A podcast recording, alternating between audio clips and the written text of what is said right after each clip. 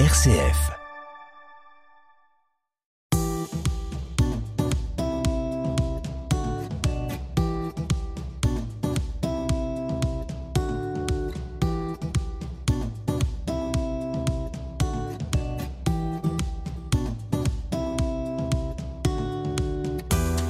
Comme une conversion, c'est l'histoire d'hommes et de femmes qui, un jour, ont basculé.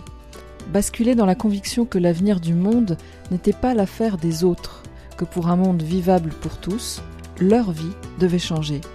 Leurs yeux se sont ouverts, leur conscience s'est éveillée, et ils se sont mis en route sans savoir exactement où cette bascule allait les mener.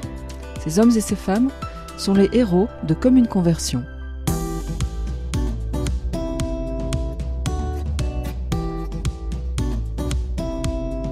Comme une conversion, autoportrait de l'héroïne. Je m'appelle euh, Fanny Viry, je suis lyonnaise depuis euh, très longtemps et euh, j'ai un engagement important sur les questions d'écologie depuis une dizaine d'années.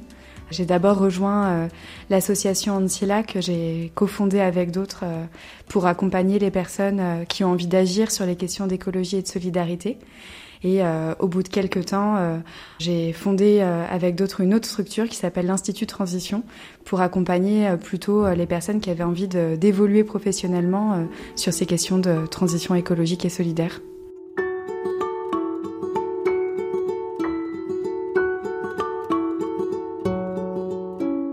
Comme une conversion, portrait du lieu.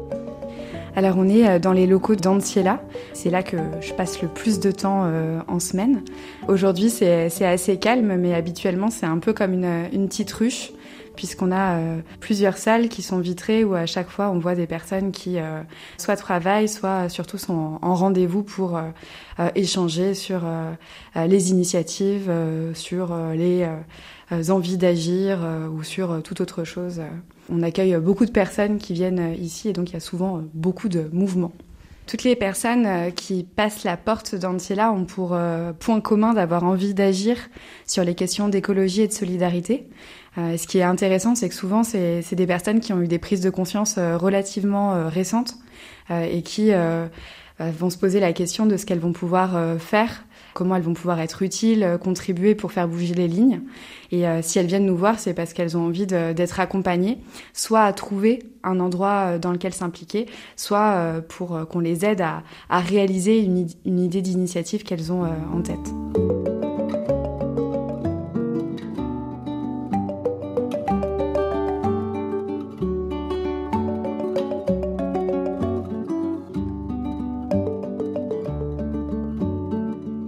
Quand j'étais petite, j'avais euh, déjà euh, beaucoup de sensibilité euh, sur les questions de, de solidarité. J'avais très envie de pouvoir faire quelque chose.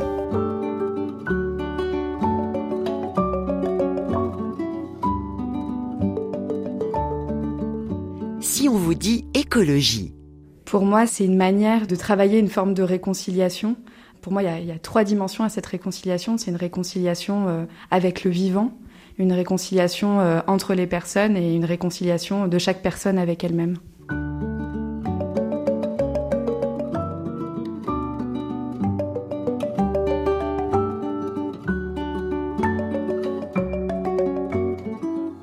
Si on vous dit conversion, ben, pour moi, c'est euh, la conversion, c'est un, c'est une évolution, c'est un changement, mais vers quelque chose qui nous permet d'être euh, plus vivants, d'avoir davantage d'élan.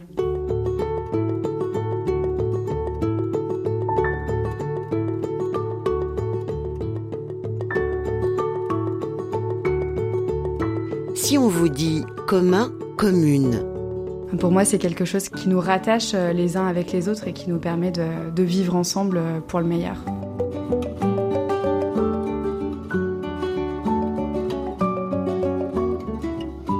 Une figure inspirante? Je crois qu'en tout cas, la, figure qui m'a le plus inspirée euh, quand j'étais plus jeune, c'est Simone de Beauvoir. Ce qui me parlait chez elle, c'était ses engagements et son affirmation son choix euh, de, vivre vraiment euh, sa vie telle qu'elle le souhaitait. Et euh, à ce moment-là, c'est une figure dont j'avais besoin.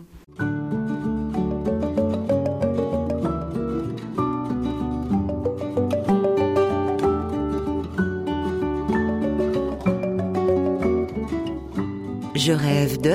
Je pense que je rêve vraiment d'un monde où cette transition écologique et solidaire aurait eu lieu et où on, pourrait vivre avec davantage de, convivialité, de sobriété et en exploitant moins ou plus les humains et le reste du vivant. Mon pire cauchemar. Je pense que mon pire cauchemar, ce serait de devenir euh, indifférente euh, à tout ce qui nous entoure. En tout cas, c'est quelque chose que j'avais vraiment en tête quand j'étais petite. J'étais sensible et j'avais peur qu'un jour ça s'arrête. Et je crois que ça reste encore euh, important pour moi.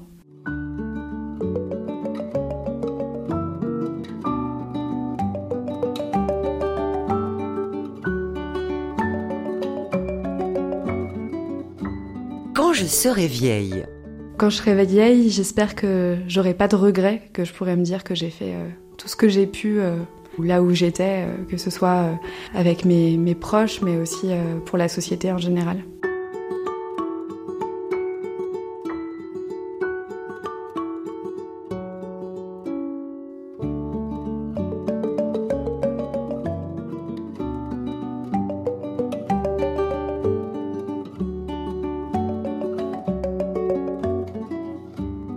comme une conversion, un grand entretien avec ceux qui font l'écologie.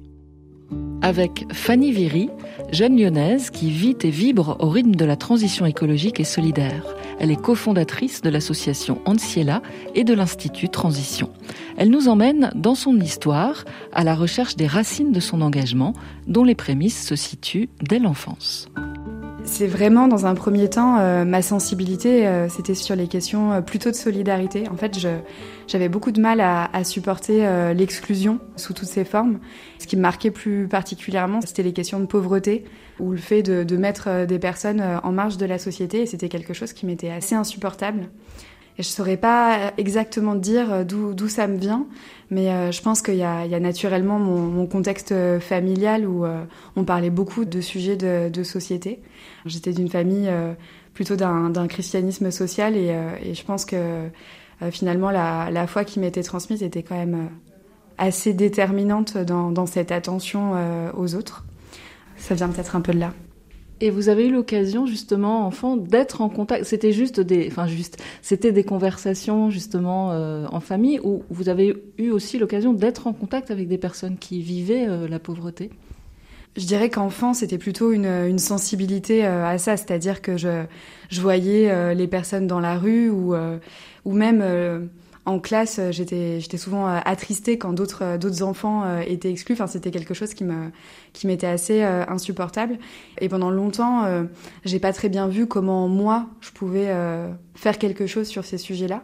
Et c'est pour ça que grandir, ça a été plutôt une une joie puisque plus j'avançais dans le temps, plus j'entrevoyais des, des, endroits où je pouvais être en, prise directe avec ces sujets-là pour agir. Donc, par exemple, en étant adolescente, de pouvoir m'impliquer au secours populaire ou, plus tard de pouvoir m'impliquer avec des familles roms. Enfin, je dirais que c'était quelque chose qui était nécessaire et enthousiasmant pour moi. Et quand sont venus, enfin quand est venu le moment justement de bah, commencer à poser des jalons pour euh, une orientation, une vie future, comment ça s'est passé? Enfin, du coup, les choses se sont faites naturellement? Oui, c'est vrai que c'était assez naturel euh, chez moi. Euh, je sais, c'est un peu bizarre, mais je pense que toujours, je me suis dit que j'avais envie de changer les choses. En fait, j'étais très admirative d'une diversité de figures qui avaient contribué, et, ça me semblait évident que je devais apporter ma, ma pierre à l'édifice. Je me suis très vite aussi euh, beaucoup intéressée euh, aux questions euh, politiques au sens large. Alors que j'étais au collège, donc j'étais quand même assez jeune, j'ai entendu parler de, de Sciences Po. En fait, on m'a dit, mais si tu as envie de t'engager, tu devrais faire Sciences Po, puisque c'est là que bah voilà qu'on va pouvoir te, te former. J'ai entendu ça et j'ai choisi à ce moment-là de, de faire Sciences Po. Enfin, c'est devenu un peu une un mantra et, heureusement euh, j'ai réussi à, intégrer euh, l'école euh, suite à, mes études, sinon j'avais pas beaucoup de plan B. Et les études justement ont tenu leur promesse? Enfin, vous vous êtes senti à, votre place et ça a contribué à ce que vous vouliez faire? Euh, oui, complètement. Euh, euh, je dirais que, j'ai eu une enfance et une adolescence très heureuse, mais je, je, me sentais quand même souvent un petit peu en, en décalage dans, dans, mes aspirations, peut-être avec d'autres.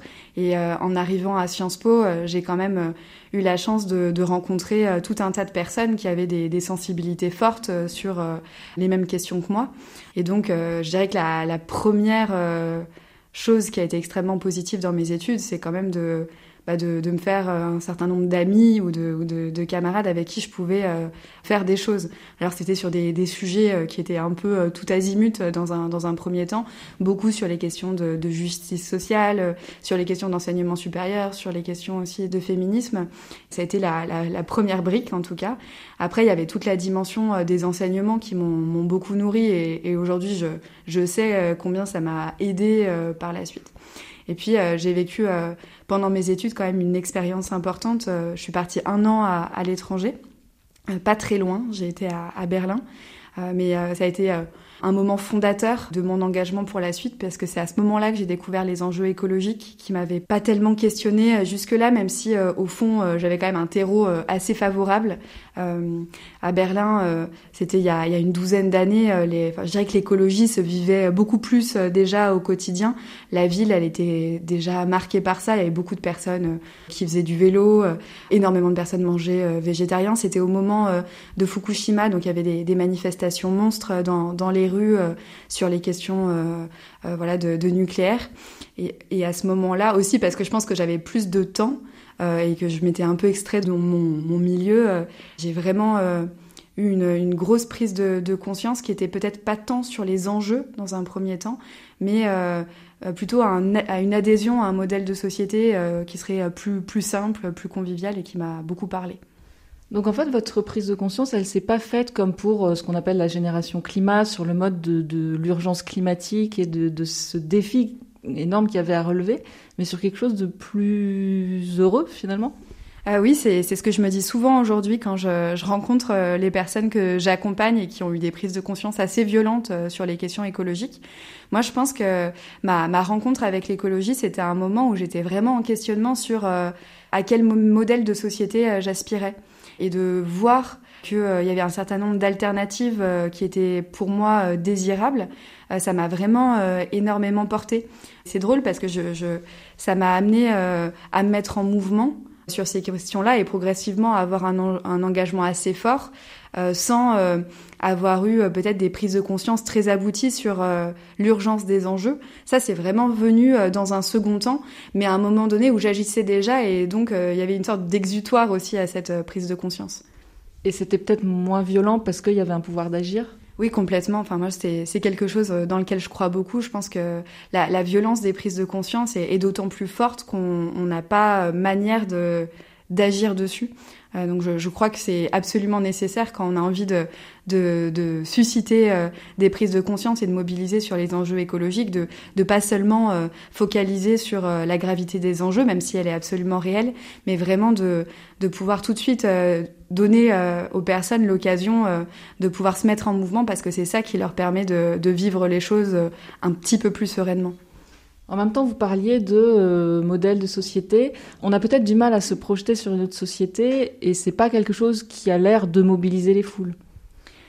Non, c'est vrai. Je pense que d'autant plus que le modèle de, de, société, il est relativement peu euh, construit ou partagé en ce moment. Enfin, c'est-à-dire que mon sentiment, c'est qu'aujourd'hui, euh, chez beaucoup de personnes qui agissent pour l'écologie, il y a euh, dans, dans leur tête euh, un certain nombre d'images de cette société, mais c'est comme si c'était un tableau un petit peu impressionniste où les choses sont encore floues et où c'est difficile de poser des mots dessus pour aussi partager, embarquer d'autres personnes.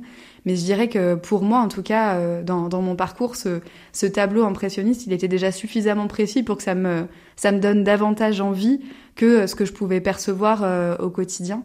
Et euh, voilà, ça m'a toujours beaucoup animé. Il ressemble à quoi ce tableau en fait? Est-ce que vous pouvez essayer de nous le brosser là? Euh, Oui. Alors c'est c'est pas un modèle qui est très cohérent, c'est plus des, des images. mais je dirais que pour moi, il y a, y a des axes. Enfin, ça correspond aux trois réconciliations dont je parlais, qui pour moi sont partie intégrante de, de la transition écologique et solidaire. Pour moi, il y a, un premier enjeu qui est une réconciliation de, de l'humanité avec le vivant. Et quand je dis ça, c'est aussi permettre à, à l'humanité de se sentir pleinement partie prenante du vivant. On n'est pas à l'extérieur, on en est une, une composante. Et ça, ça, enfin pour moi, ça ça se matérialise avec, euh, je sais pas, par exemple des images euh, de villes où, euh, bah, où la, la, nature aurait aussi repris ses droits, où il y aurait peut-être une sorte d'ensauvagement de la ville avec une présence de végétaux, d'animaux qui rendrait nos, nos, villes plus, plus vivables. Mais c'est aussi peut-être des images de lieux qui aujourd'hui sont, sont, très abîmés, euh, qui le seraient moins. Enfin, j'ai, eu la chance d'avoir euh, un chalet à Chamonix euh, depuis toute petite, enfin dans ma famille, et au fil des années, j'ai vu aussi l'impact du changement climatique. Et ça, c'est, enfin, pour moi. Dans, dans, dans, une société désirable, c'est un impact qu'on qu'on voit plus. Donc voilà, c'est des, des, premières images. Après, la, la, deuxième réconciliation, pour moi, elle est vraiment des personnes entre elles. Enfin, c'est comment on, on réussit à, à sortir de, de relations ou de systèmes d'exploitation où certains groupes euh, d'humains euh, euh, vivent bien, mais aux dépens d'autres d'autres personnes.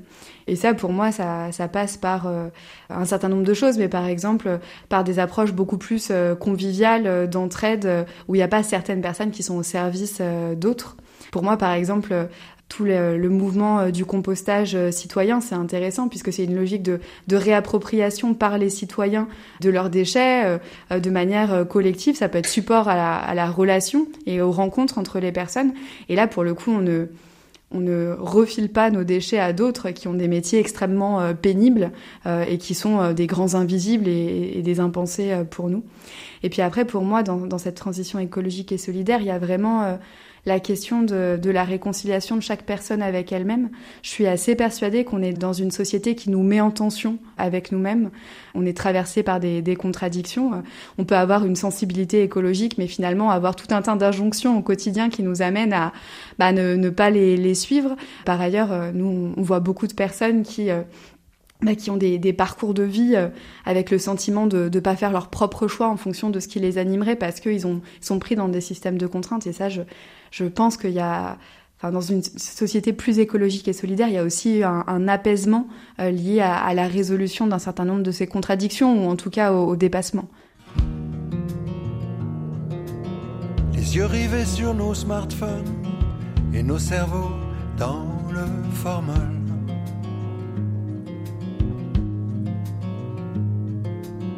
Moitié robot, moitié homme, on n'entend ni ne voit plus personne.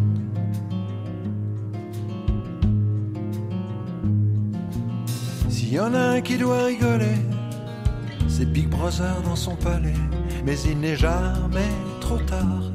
Tant qu'il y a de la vie, il y a de l'espoir. Chérir chaque jour la beauté qui nous entoure. Rayons de soleil, nature qui s'éveille. Relevez la tête, regardez la grande image. Adieu marionnette, place à l'enfant sauvage. Croisez son prochain et lui tendre la main. Quel que soit son Dieu, sa couleur, son destin. Reprendre son âme en main. Redevenir un être humain. Quand on aura tout dévoré, plus d'animaux, plus de forêt.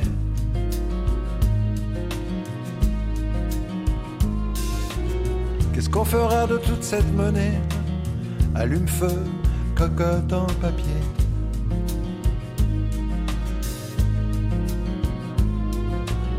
Des commandos son piédestal Brother, ce génie du mal, il n'est jamais trop tard pour l'utopie, l'espoir. Chérir chaque jour la beauté qui nous entoure, rayons de soleil, nature qui s'éveille. Relevez la tête, regardez la grande image. Adieu marionnette, place à l'enfant sauvage croiser son prochain et lui tendre la main. Quel que soit son Dieu, sa couleur, son destin. Reprendre son âme en main. Redevenir un être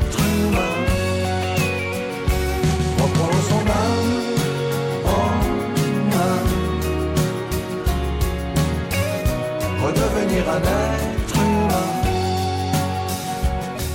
Comme une conversion RCF. Comment la petite fille sensible à l'injustice est-elle devenue une jeune femme engagée qui accompagne ceux qui veulent s'engager à leur tour dans la transition écologique et solidaire? Fanny Viry raconte.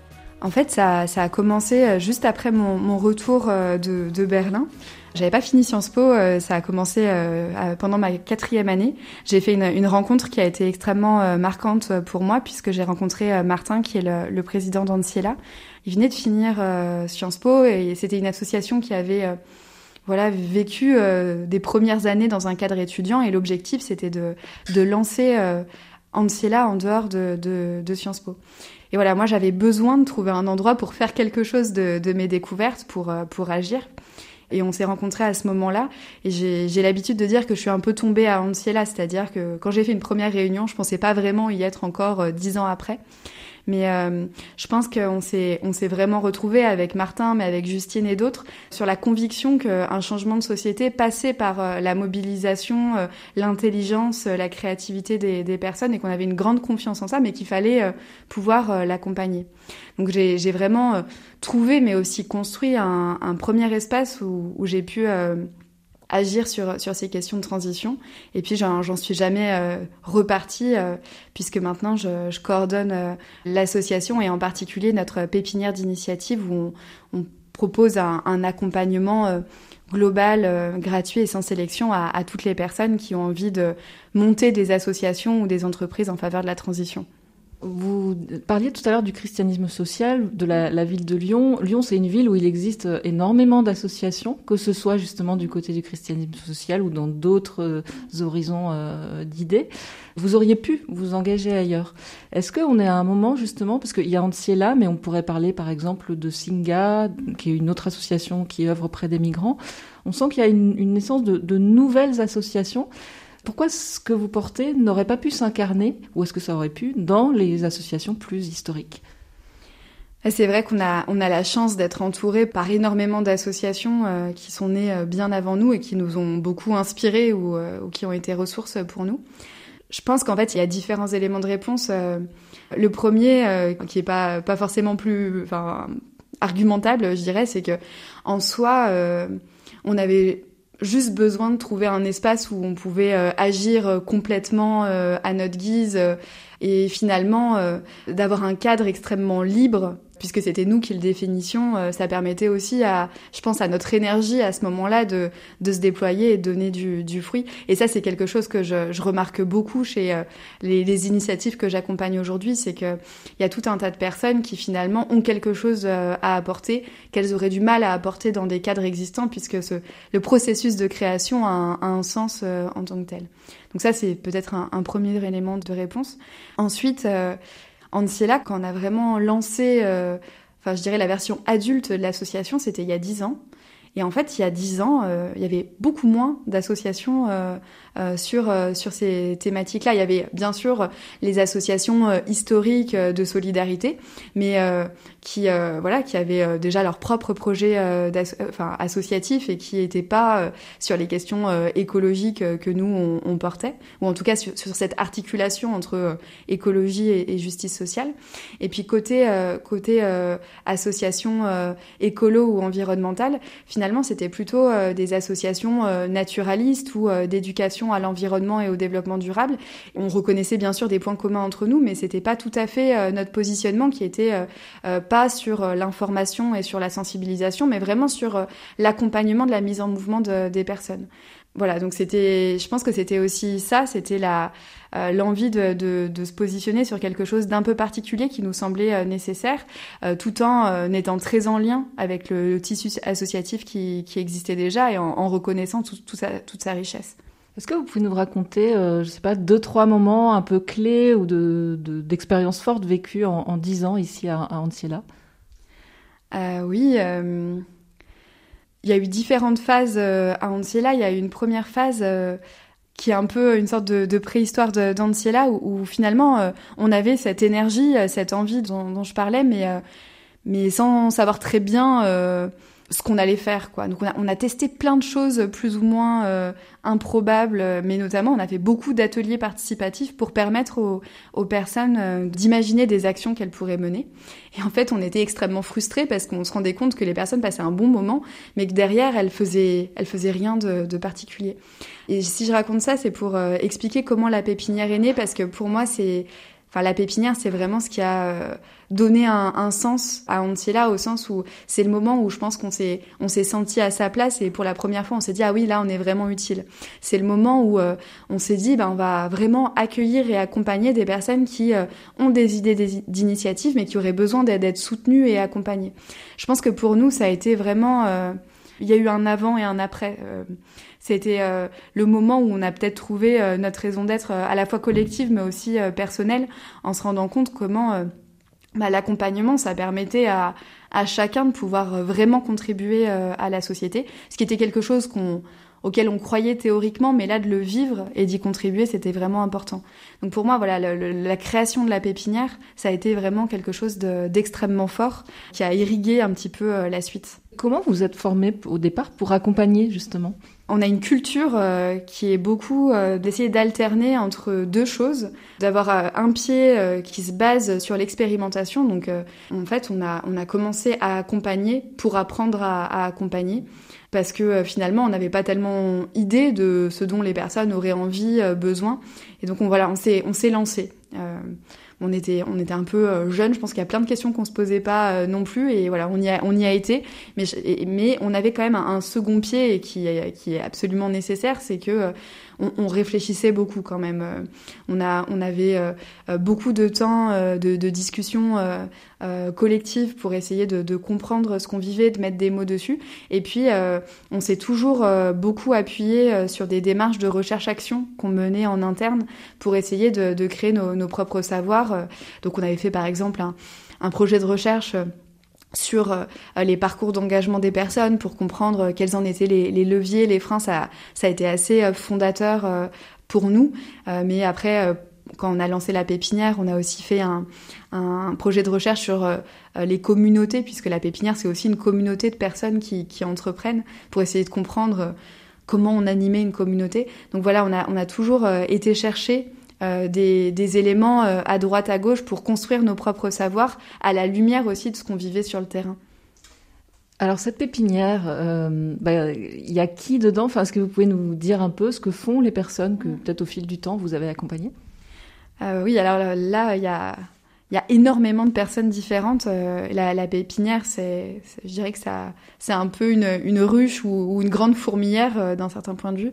On accompagne à peu près 300 euh, initiatives par an, donc c'est, relativement massif et des initiatives qui sont très différentes, que ce soit en termes de niveau d'avancement. On a des personnes qui sont au tout début de leur, leur réflexion et d'autres qui ont vraiment déjà bien avancé et qui sont confrontées à, à des problématiques de développement.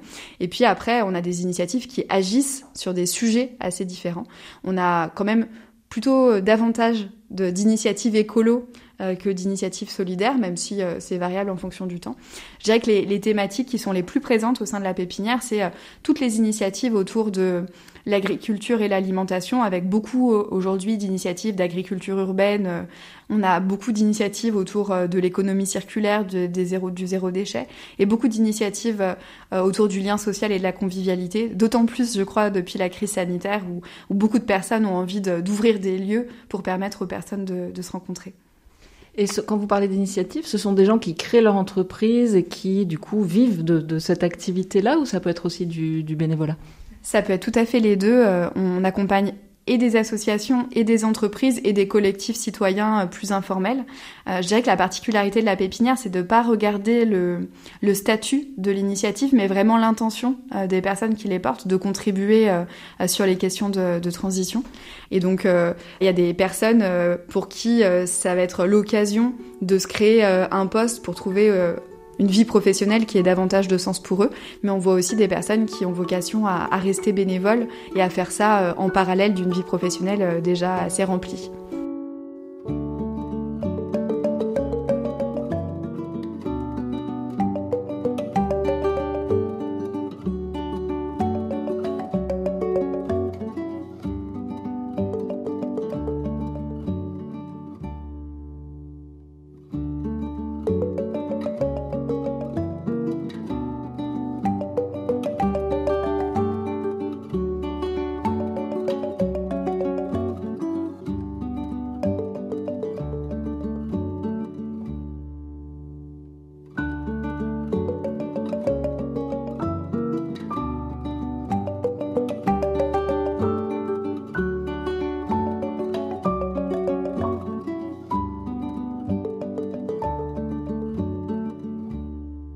Commune Conversion, l'émission de ceux qui s'engagent pour notre maison commune. Avec Fanny Viry, cofondatrice à Lyon de l'association Anciela et de l'Institut Transition. Via sa pépinière d'initiative, Anciela accompagne des porteurs de projets qui veulent s'engager pour la transition écologique et solidaire. Anciela a aussi d'autres propositions et notamment des démarches pour pousser et accompagner à l'engagement toutes sortes de personnes, par exemple des personnes exilées. On a mené une démarche qui s'appelle Réfugiés engagés, où on accompagnait euh, toutes les personnes qui étaient primo-arrivantes en, France à, s'impliquer euh, dans des associations. Je crois que fondamentalement, euh, ce qui est à la racine de ça, c'est notre conviction que chacun a quelque chose à apporter. Enfin, je dirais que si je devais dire au fond quelle est la, enfin moi, ce qui me tient le plus à cœur, euh, je dirais au-delà de la transition écologique et solidaire, c'est, euh, je, pense qu'en fait la, dignité des personnes euh, tient à la place qu'elles ont dans la société et que la place qu'on a dans la société est très liée à, notre possibilité de contribuer activement en son sein. Et, je trouve que c'est c'est vraiment assez Enfin, c'est extrêmement triste aujourd'hui de voir le nombre de personnes qui ne voient pas ce qu'elles ont à apporter euh, aux autres, alors qu'on a, on a tous, euh, tous des richesses. Je, je pense que c'est un, un, gaspillage humain qui est absolument, absolument atroce. Alors c'est le cas pour pour les personnes exilées qui ont plein de choses à apporter et qui arrivent dans une société qui les accueille pas tout à fait et qui leur permet pas de partager ça. Mais finalement c'est le cas de, de, tout un tas d'autres personnes qui sont comme, comme bloquées à ce niveau-là. Et comment vous faites justement, enfin, est-ce que vous y arrivez pour donner l'envie à ces personnes de venir vous voir. Parce qu'il y a quand même un pas important à faire pour se dire, bah si, peut-être que je peux faire quelque chose, peut-être qu'on peut, m'aider à... Ça se décrète pas comme ça? En fait, euh, typiquement sur les, les personnes... Euh, primo-arrivantes en France, euh, ce qui était assez saisissant pour nous quand on a lancé la dynamique, c'est de voir à quel point l'envie était déjà là notamment parce que euh, les personnes pendant leur demande d'asile n'ont pas le droit de travailler et donc elles se retrouvent à, à tourner en rond euh, dans, dans, des centres d'accueil euh, sans pouvoir rencontrer des personnes, appartenir à des groupes. donc heureusement que, que, tout un tas d'associations quand même agissent pour leur proposer des espaces d'entraide et, et, de rencontre. mais en, tout cas, nous on voyait qu'il y avait une, une, une, très grosse demande et, et en particulier de, de personnes qui avaient des métiers euh, dans, dans, leur pays d'origine et qui étaient extrêmement frustrés de pas pouvoir euh, l'exercer. Donc la, difficulté euh, était pas tant finalement de, de leur donner envie que de trouver des, des espaces qui soient quand même adaptés derrière pour qu'elles s'engagent, puisque quand on parle pas tout à fait bien français, quand on n'est pas tout à fait connecté, quand on a du mal aussi à se projeter dans le temps, bah, le, bénévolat n'est pas si accessible que ça. Donc il y avait un, travail à faire avec les, associations pour les amener à, réfléchir à ce qu'elles pouvaient mettre en place pour pouvoir euh, réellement euh, accueillir et intégrer ces personnes. Et pour des personnes qui sont pas des, exilés, mais qui euh, vivent la précarité ou un isolement extrême dans, la société française, en l'occurrence à Lyon, c'est des personnes que vous arrivez aussi à, rejoindre et à mobiliser? C'est des personnes qu'on n'arrive pas forcément à, à, toucher en propre. Enfin, en fait, euh, en Ciela, on a une, une logique de, de phare, enfin, c'est-à-dire qu'on essaye d'être suffisamment visible pour que les personnes viennent d'elles-mêmes à nous. Euh, mais, mais c'est sûr que euh, des personnes euh, qui n'ont pas euh, accès à, à, ces informations peuvent euh, enfin, peuvent passer à, passer à côté de nous, même s'il y en a qui, qui arrivent. Il y a quand même une, une, diversité de personnes qui viennent lors de nos temps d'accueil en vie d'agir. On accompagne sur le bénévolat, au sein de la pépinière aussi. Enfin, je pense que Beaucoup de personnes pourraient être étonnées de la diversité des personnes qu'on voit venir ici. Euh, par contre, on se dit que cette logique de phare ne peut pas être suffisante si on veut être vraiment euh, inclusif pour tout un tas de personnes. Et donc, on réfléchit aussi à, à des partenariats avec euh, des structures euh, qui peuvent être relais pour des personnes qui auraient du mal à, à venir d'elles-mêmes. Euh, donc voilà, c'est un peu cette stratégie de, de créer comme une, une petite toile euh, autour de, de ce phare pour réussir à, à, faire venir des personnes euh, un peu plus éloignées. Quelle est votre réflexion sur l'opposition qu'on fait souvent entre euh, écologie et justice sociale, alors que vous, vous liez les deux en permanence? Enfin, vous dites peut-être plus solidarité parfois, mais... Oui, pour moi, c'est... Enfin, je je comprends pas euh, la distinction entre les deux et je, je pense que c'est une distinction qui est, qui est, très dangereuse parce que ça crée des antagonismes à des endroits euh, euh, qui n'existent pas. Enfin, je, je, pense que c'est important de rappeler que euh, les personnes en situation de précarité sont les premières victimes des, bah, des, des, des, enjeux euh, écologiques. C'est les premières victimes de la pollution, c'est les premières personnes à, à, manger une alimentation qui n'est pas de, de, qualité. Donc pour moi, il y a, vraiment une nécessité de, penser les choses de manière articulée. Ce qui me rassure quand même beaucoup, c'est que je, pense que, en tout cas, chez les, initiatives qu'on accompagne aujourd'hui, c'est vraiment euh, deux dimensions qu'elles essayent de, faire vivre euh, ensemble pour euh, essayer de dépasser cet antagonisme qui n'a pas de fondement.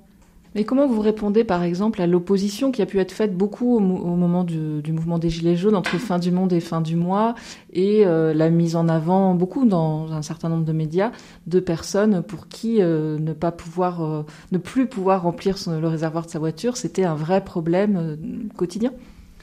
Je pense qu'en fait, il faut sortir d'une approche euh, des enjeux écologiques qui est fondée euh, uniquement sur euh, ce qu'on appelle les changements de comportement, c'est-à-dire dire à un certain nombre de personnes, eh ben, c'est important que vous arrêtiez la voiture, que vous mangiez bio, local, et en fait, c'est votre responsabilité individuelle parce que c'est pas le cas. Enfin, c'est-à-dire qu'en fonction euh, euh, d'où on vit, euh, de nos conditions de vie, on va avoir quand même une facilité plus ou moins grande à, opérer ces changements de, comportement.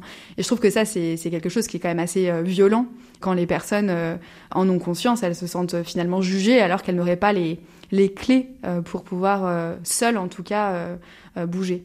Euh, nous, on, préfère vraiment euh, la notion d'évolution de mode de vie, puisque ça, ça montre bien que c'est pas qu'une responsabilité individuelle, mais que c'est vraiment euh, une responsabilité euh, collective et sociétale d'aujourd'hui repenser les modes d'organisation pour que un changement individuel soit possible.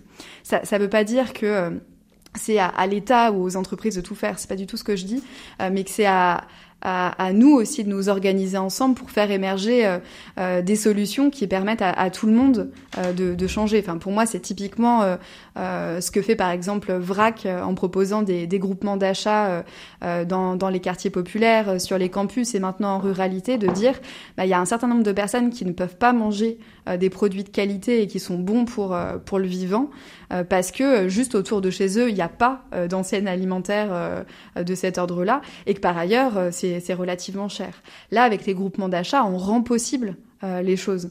Euh, et pour moi, c'est un bon exemple. Enfin, pour moi, c'est comme ça, en tout cas, qu'on va embarquer les personnes. C'est en leur proposant des alternatives, en les aidant à créer ces alternatives pour qu'ils soient euh, finalement auteurs et acteurs de cette transition et pas simplement victimes de quelque chose qu'ils n'arrivent pas à, à, mettre en place. Il y a deux ans, vous avez créé l'Institut Transition. Cela suffisait plus à répondre aux enjeux que vous voyez? L'Institut Transition est, est, né à Antiela. Enfin, c'est vraiment notre engagement à Antiela qui nous a amené à, à, penser à cet institut. En pratique, c'est qu'à Antiela, on voyait de plus en plus de personnes qui venaient nous voir en nous parlant de leur vie professionnelle, en nous disant euh, ma vie professionnelle n'a plus de sens, euh, je me sens euh, en dissonance, en tension, je, je comprends pas pourquoi je passe autant de temps à faire quelque chose qui est à l'encontre euh, de mes valeurs. Ils venaient nous voir en nous demandant ce qu'on pouvait faire pour eux. Donc dans un premier temps, on leur suggérait de devenir bénévoles dans des associations. Certains le faisaient, ça leur suffisait pour un tout temps. D'autres nous disaient mais non mais moi je peux pas travailler et être bénévole. on proposait à d'autres d'essayer d'entreprendre, de, lancer une initiative, mais c'est quand même un, une dynamique bien particulière. Et donc on, était un peu bloqué, si ce n'est qu'on voilà, on conseillait euh, de rencontrer tout un tas de, personnes.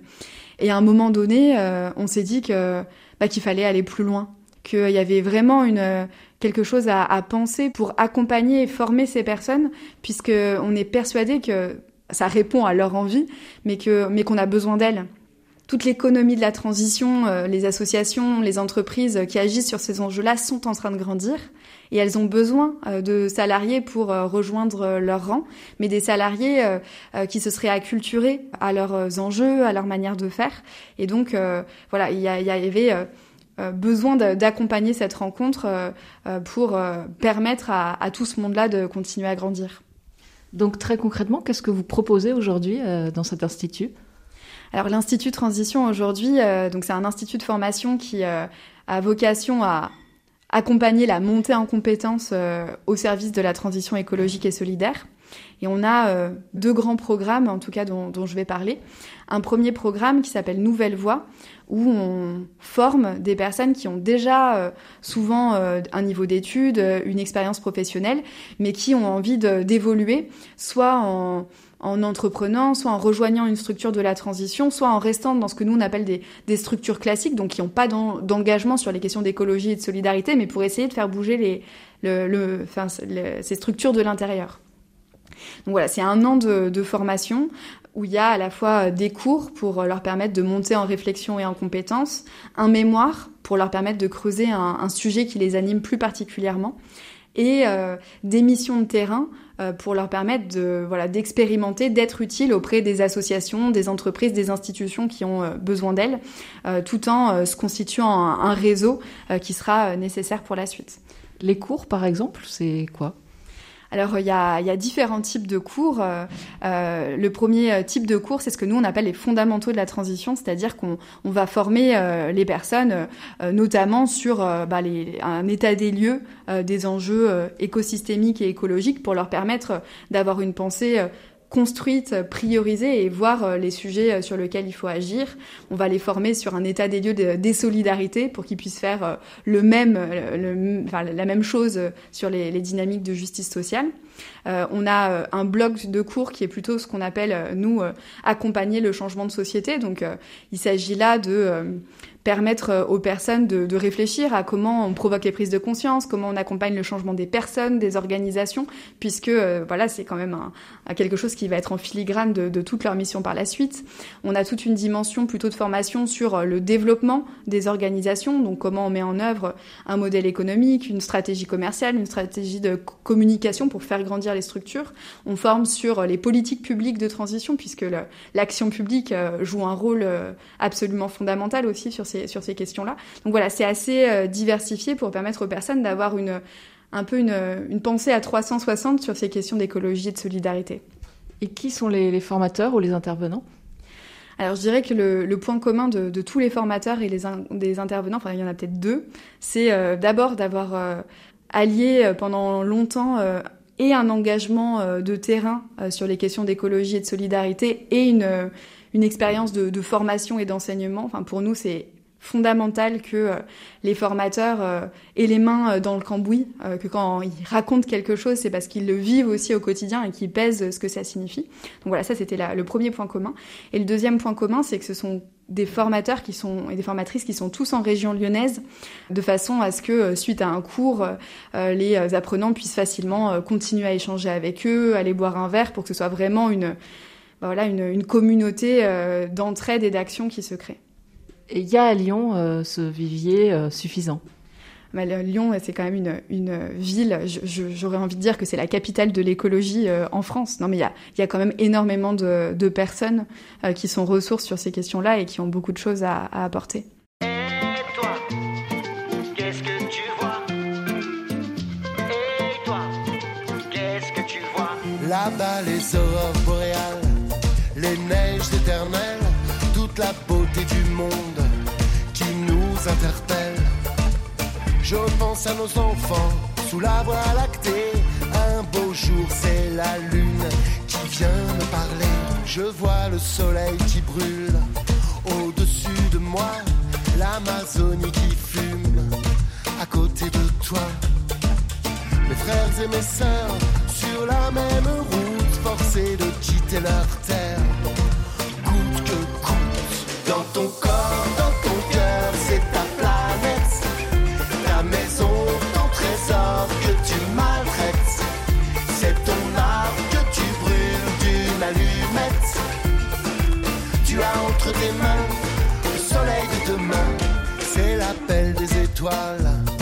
dans la ville folle a changé mon destin d'homme parmi les hommes.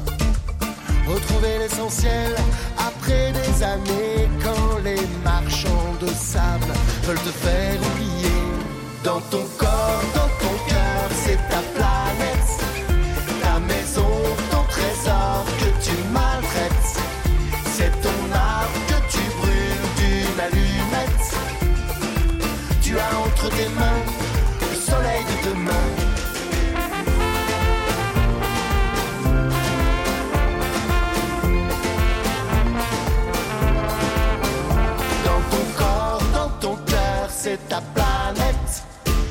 maison, ton trésor que tu maltraites. C'est ton art que tu brûles d'une allumette.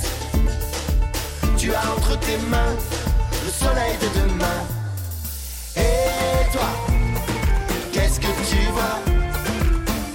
Et toi, qu'est-ce que tu vois?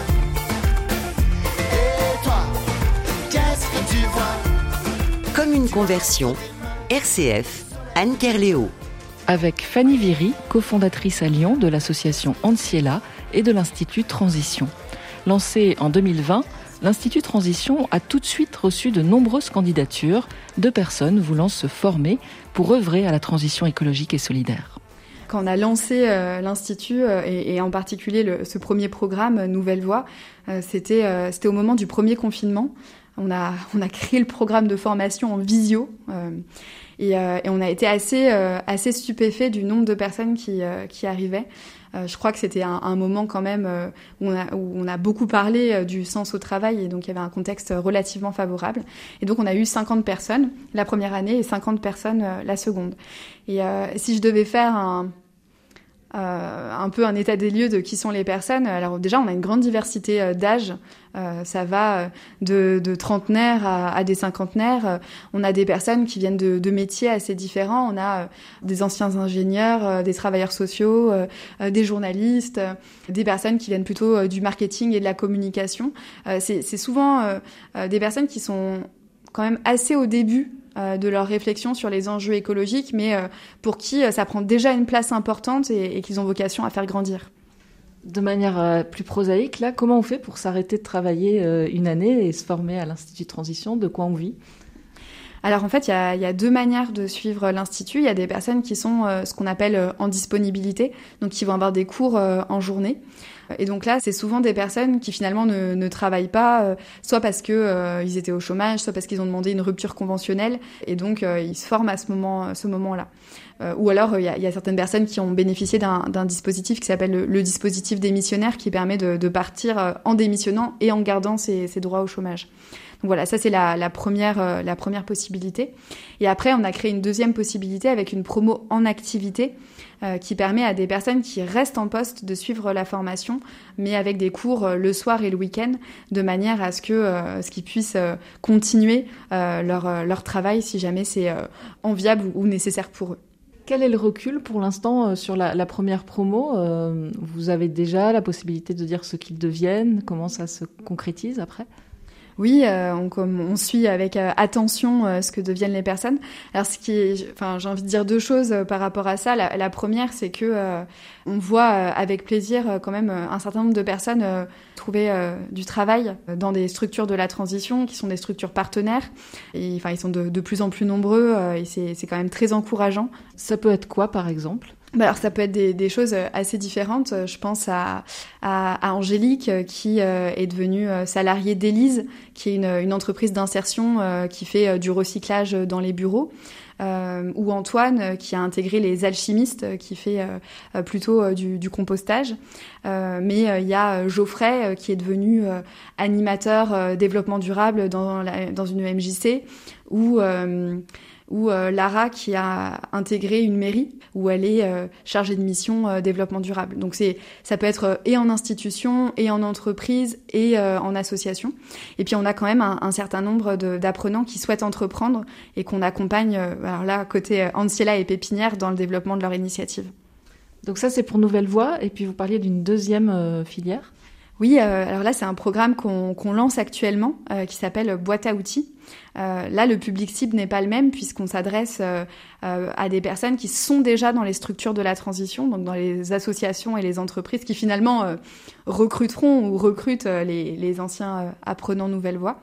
Euh, ce qu'on constate, c'est que ces structures-là euh, euh, ont, pour défi de, changer d'échelle pour avoir plus d'impact, pour trouver aussi un, équilibre économique, et que ça pose tout un tas de soucis euh, ou de questions ou de défis euh, sur la manière d'y parvenir.